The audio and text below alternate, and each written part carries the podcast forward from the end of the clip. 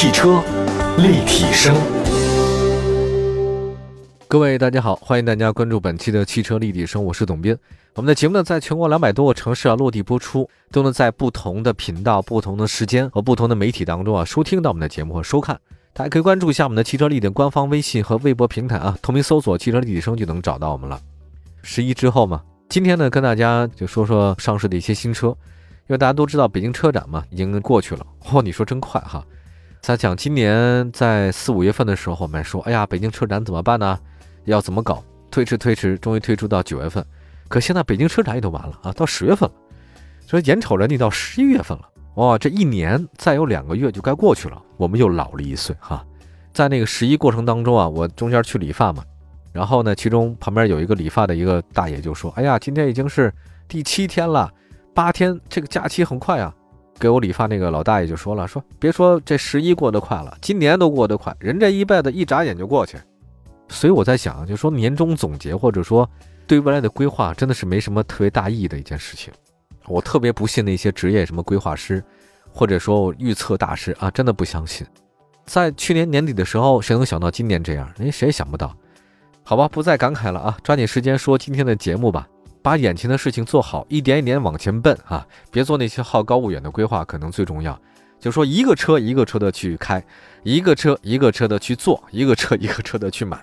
开着今天的十月份上市新车吧，在二零二零年北京车展期间啊，奇瑞瑞虎八 Plus 车型正式开始预售了。预售的这个价格区间十三万一千九到十四万九千九，这个没有太大的变动哈，区间不是很大，车型也不是很多。在十月十五号正式上市，新车基于奇瑞的 T-E-X 平台开发打造。那么对于高于现款在售的瑞虎八来讲，未来两者的话呢，统一销售啊，一同卖。一个是 Plus 版本，一个是标准版本。那么瑞虎八 Plus 呢，在外观上采用了奇瑞现在的叫 Life Emotion 的三点零家族式设计语言啊，大家完全可以不用理这些什么所谓的设计语言啊，基本上就是同一平台啊，这个大小的问题。那么时下流行的多边形的前中网加了星辉式，就哒哒哒哒点啊。看上去还是挺好看的，因为星辉是嘛，最近这两三年太流行了，从雷克萨斯开始流行的吧，然后来广汽也有哈。那么前包围两侧的造型很有设计感，内部加入了镀铬的装饰。此外呢，还有毫米波的雷达，驾驶辅助呢还是有的。瑞虎8 Plus 的内饰采用环抱式的设计，整体功能区域划分很清晰，双大屏，下方的空调控制区呢是八英寸的控制屏组成。动力方面搭载是熟悉 1.6T 发动机。最大功率呢，一百九十七马，峰值扭矩两百九十牛米，传动的是七速双离合。从我的角度来讲呢，我觉得就奇瑞像这样的在国内的自主品牌，算二线或者三线的自主品牌的这种公司哈，它基本上就三板斧啊。第一板斧呢就是大空间，第二板斧呢是高配置，第三板斧呢就是低价格，对吧？这三板斧基本就满足了。所以说，我觉得你要在国内卖车的话，你要能抓住这三点也够，就是那个大空间、高配置、低价格。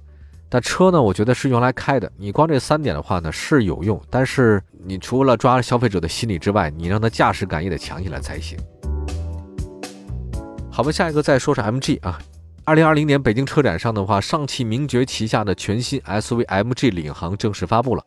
那么新车采用第三代名爵家族的设计语言，整车造型呢是很有设计的冲击力的。据了解呢，这个车呢是在十月十七号正式的上市。我看了一下这个名爵，哦，就名爵被南京收了以后啊，然后呢，这个上汽又把南汽收了以后，整个名爵的状态不太一样了。就之前我觉得它在英国主打的是一种英伦范儿，雪茄型车身啊，那种英伦绿，那种状态是非常漂亮的，很优雅的状态。但是自从被上海收了以后，我觉得它更加的是充满活力和动感了，就那种绅士范儿吧，我觉得不太容易能把握。气氛不太一样，就是呃，西方跟东方的这种对优雅的理解，还有包括对设计审美的状态是很难趋同的。到具体这个事儿呢，我们以后有期再好好讲讲吧。那么，所以 MG 在上汽打造了以后，更多的是活力，比如它经常用什么呢？银灰色来进行设计，红色的卡钳，红色的进气格栅，黑色的这种运动的套件，整个的感觉是运动范儿特别足的。这次的话呢，名爵 MG 领航是用大嘴式的进气格栅。搭配从后向前逐渐下探的线条，看上去的下探啊，这种就俯冲式的感觉。没错，它下进格栅增加了红色饰条的点缀，更加的灵动感。新车两侧的大灯造型非常犀利，前风挡摄像头与车头的毫米波雷达有自适应巡航的功能。侧身的圆润饱满，门把呢采用和车身同色设计，十九英寸的轮圈，有红色卡钳，大家都爱用这东西。再来看一下内饰风格吧，中控台的立体感很强，真皮的包裹方向盘是平底式的设计，啊，就是整个大圆在你腿部那个地方呢是平的。内置的红色按钮负责开启的 Super Sport SS 的超级运动模式。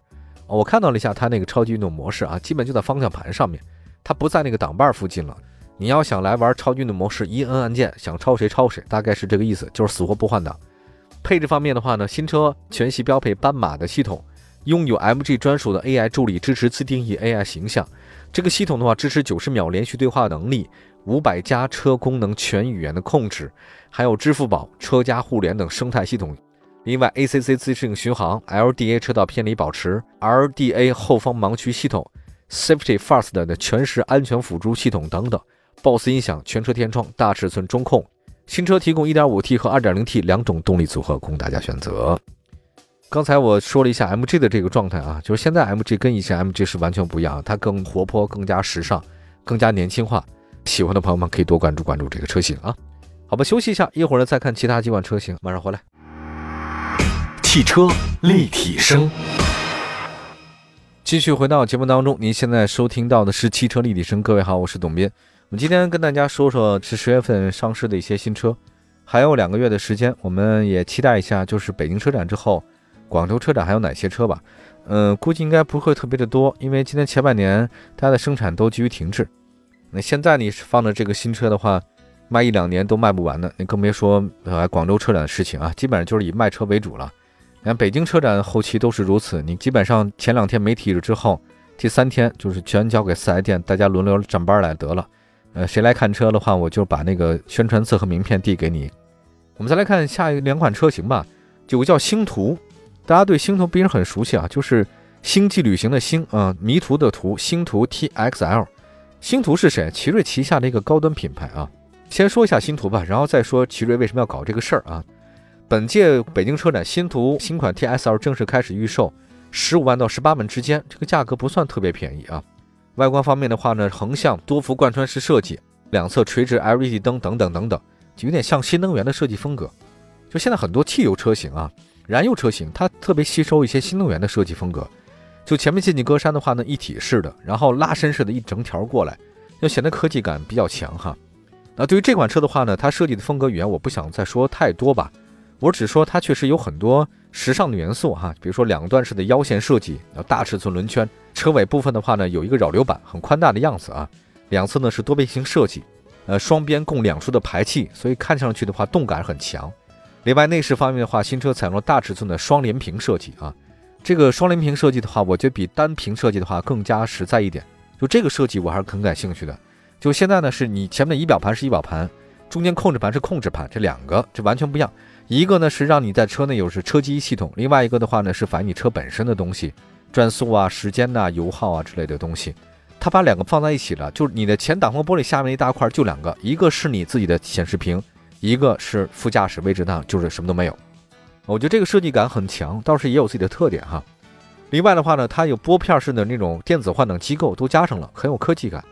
这次呢搭载 1.6T 涡轮增压发动机啊，七速双离合。而且依然会有两驱和四驱的车型供大家选择。其实对于这个车的产品力来讲的话呢，我是认可的。但是实际上呢，奇瑞本身它这个宣传真的是没有做到位。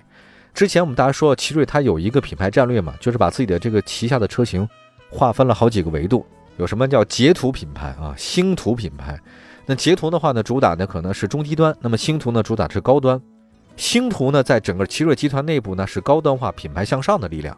那么，在一九年四月份，它首款星途产品的 TX 正式上市，啊，当时呢，尹同耀就表示说：“哎呀，我们星途今年的计划销售六万辆，力争冲十万辆。但是很可惜，一九年整个星途的销量只有一点四万辆，就说连它目标的一半的一半都没有。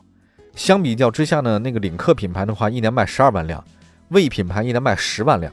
二零二零年，星途的单月销量仅为千余辆，一到八月份才卖九千多辆。”星途其实产品力并不差，能看得出来哈，但是输在品牌知名度上面。另外，星途的核心技术，你跟那个魏、跟领克相比的话，没有亮点。另外呢，在星途之前，奇瑞还推出过像瑞麟呐、威麟呐、观致等中高端品牌，结果呢都是销售惨淡啊。之前奇瑞这种分品牌销售策略，我觉得是很不成功的。那现在的话呢，又开始搞这种分品牌战略了。我觉得它可能没有吃一堑长一智哈，表明奇瑞的话算是第三次冲击高端化，前途确实很不乐观，新途的销量岌岌可危哈。我觉得这是奇瑞一个很要命的问题，就是你自己本身的基础车型没有做好，盲目的上高端化啊，分品牌战略，这实际上是把你的力量给分散了，因为你人就那么多人啊，人才就那些东西，资产力也是这些，生产线也是这些。你还把它分成三四块啊，不同打不同类型的，我觉得你都没必要分兵三路了，你就一路来一路去吧，因为你一路都没弄好，你你分三路能弄好吗？我不相信啊，确实也很糟糕，反正让自己的内耗更多了，不是家大业大就不要老分家。下一个再说欧拉好猫啊，九月二十七号在二零二零年北京车展上，欧拉官方宣布即日起的欧拉好猫车型正式开始预售。新车推出五款车型，预售区间是十万五到十四万五之间。新车采用复古的外观设计，定位纯电小型 SUV，十月份上市。中国也不是句俗话吗？见名好养活，就我就叫好猫，哼，甭管黑猫白猫，我这卖的好就是好猫。外观方面的话，欧拉好猫真的是非常复古的设计，我太喜欢了。圆润的车头外加圆润的大灯，那纯电车型，它外面没有说那个设计特别出格的那种格栅，我觉得这个就很好看嘛，对吧？不要那么前卫啊。我就复古又怎么不好呢嘛？这个非常好，前包围两侧两撇小胡子，那新车很幽默，感觉很开心。就开这个车上班的话，你神清气爽的。车身侧面的话呢，双色八种设计，有布偶白、大橘金、万人米啊、高跟红、蓝波万、睿智棕、原亮绿、暹罗黑，都是以猫的名字。你看它很有意思。这些颜色都是网友们投票出来的。此外呢，新车外后视镜也使用了跟车身相同的双色设计，前翼子板上配备了充电插口。前后翼子板的造型设计有了些宽体的设计风格啊，不突兀，非常可爱。新车还有采用了五辐式的双色复古的轮圈，大家可以看这些老林肯啊，这个老的那种美国的那种设计风格，轮圈都是白色的那个橡胶，哈哈，外边银亮的那种进气格栅的那个很好看啊。那么车尾部分的话呢，一个小小的扰流板，这是装饰设计啊，它没有一个现在传统尾灯设计，流行的是一种贯穿式的，非常圆润啊。新车的轴距是二六五零。我自己个人非常喜欢它那个内饰的一种风格，就整体非常简洁，没那么多花花东西啊。全液晶盘和多媒体双联屏。动力方面的话呢，搭载的是联合汽车电子公司生产的驱动电机，使用电池呢是蜂巢能源生产的三元锂电池组。另外，欧拉的话呢，未来将推一个高性能版的，叫做欧拉好猫 GT 版，预计未来的一个动力输出会更好一些。最近长城一些旗下呢做了特别多的特别好的设计，像坦克。柠檬，还有包括大狗，我觉得这些平易近人的名称特别能拉近消费者跟他们的这种距离，而且还有很多趣味的延伸和热点话题，它非常成功。我觉得从宣传来讲是相当成功了。我也希望这些名称可爱的车型在竞争力方面多多努力，让国内消费者们享受更高质量的产品和服务。我觉得如果说现在国内的车型当中谁设计和宣传到位的话，我认为是长城，他们国潮风也罢，还有高端风也罢，都做得非常到位。而不是说你盲目的请一些特别大牌的设计师，花了很多钱设计出的车型我们又不喜欢，或者说是一些土不土洋不洋，完全不了解中国消费者喜欢的那些车型，已经真的名字起的再牛没有用，关键是得知道我们想要什么。好，感谢大家关注本期的汽车立体声吧，我是董斌，祝福大家呢关注好每天的生活，不要好高骛远。下次节目再见，朋友们，拜拜。